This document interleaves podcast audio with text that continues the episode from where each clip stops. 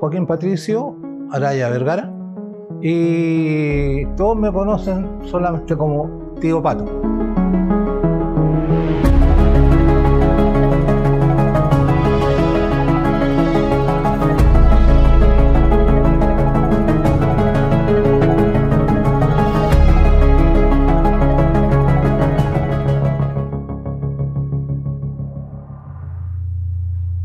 La historia que me gustaría contarle me ocurrió a mí hace mucho tiempo, hace mucho tiempo, eh, año aproximadamente 83, 86, manejaba camiones dentro y fuera de, Santiago. Y en esa ocasión me ocurrió una, un percance, me ocurrió una situación esa noche en el camino.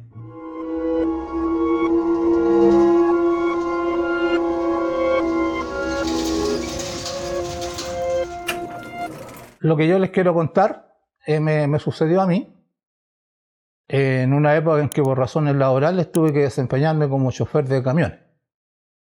Eh, en, ese, en, tiempo viajaba fuera de Santiago, eh, transportando carga, trabajaba para una empresa que operaba en el aeropuerto. Y nuestro trabajo consistía en eso. Y entre ellas, y entre en algunas de las pegas que había que hacer los trabajos, también me mandaban de repente por confianza o experiencia a hacerle rodaje a camiones recién ajustados. En esas oportunidades siempre iba yo acompañado de otro colega que era el jefe mecánico que tenía en la empresa.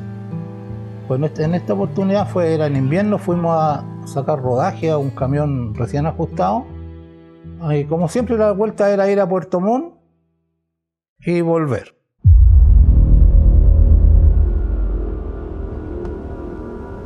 Veníamos tranquilamente de vuelta ya de nuestro trabajo de Puerto Montt. En invierno era junio, julio, ahora llovía como llovía antes, con ganas. Y mm, venía yo manejando aproximadamente dos, entre 2 y 3 de la mañana, camino solo con lluvia, con harta lluvia. Y al llegar a la curva que toma la carretera al pueblo de Loncoche, más o menos a la altura de Valdivia, con una lluvia, como les digo, lluvia, lluvia con ganas, lluvia como si hubiesen abierto las llaves. Un pájaro grande, de gran envergadura, tres metros, tres metros y medio de, de envergadura con la ala abierta, de, de la lluvia chocó el camión.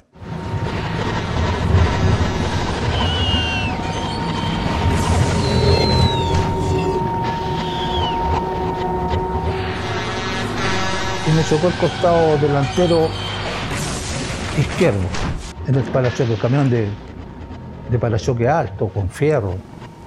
Y el golpe fue fuerte, fue un pencazo fuerte que mi compañero que venía durmiendo, mi colega, despertó me preguntó, oye, ¿qué pasó? ¿Qué pasó? Y le dije yo, oye, em, choqué con un pájaro. Me paro a ver.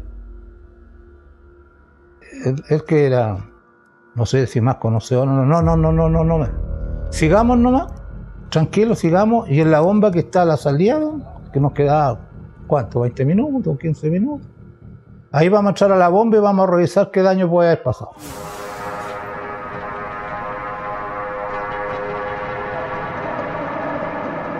Llegamos a la bomba, entramos a ver, más que nada preocupado, qué podía haber pasado. El camión no tenía absolutamente nada, ningún hoyón, ni nada, ni nada, ni nada.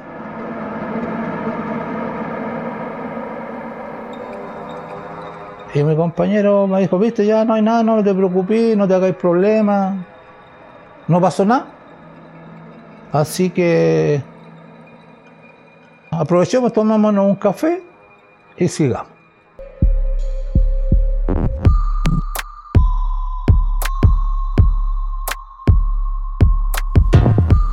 Muchos años después yo ya dejé de trabajar en, en los camiones, encontré otro trabajo y en el intertanto con un amigo, muy amigo mío, que cerca de mi casa, que se dedica a la artesanía en madera.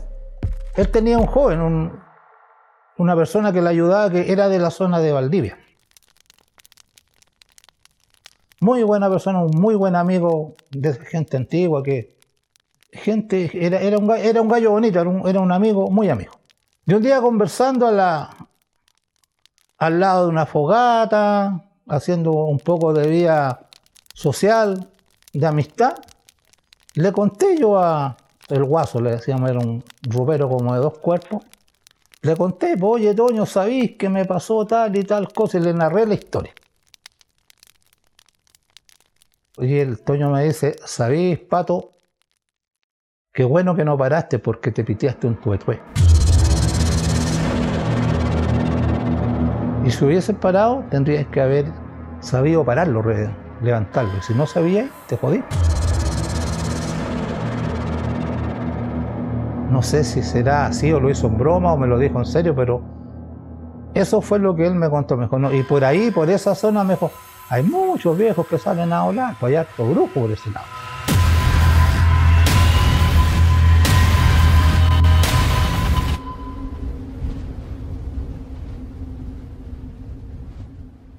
Cuando el amigo el Toño me contó, me dijo lo, del tuetué, bueno, yo, yo, yo sabía y tenía conocimiento de qué me estaba hablando, porque también eh, provengo de, familia de, campo, de gente del sur, del norte, que también tenían historia y, contaban y hablaban de tuetué, de aparecido, de, de entierro, de un montón de cosas que los viejos tenían para contar.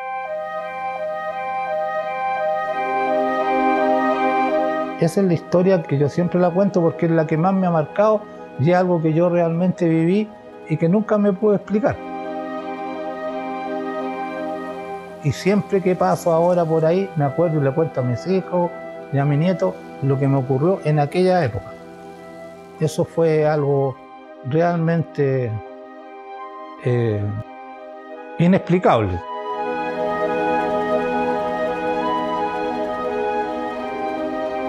Y me pregunto, bueno, ¿sería eso o no sería eso? ¿La imaginación solamente? O, no sé, pues, el tiempo lo verá y si es así, bueno, fue una experiencia no agradable, pero fue una experiencia que a lo mejor no todos la tienen.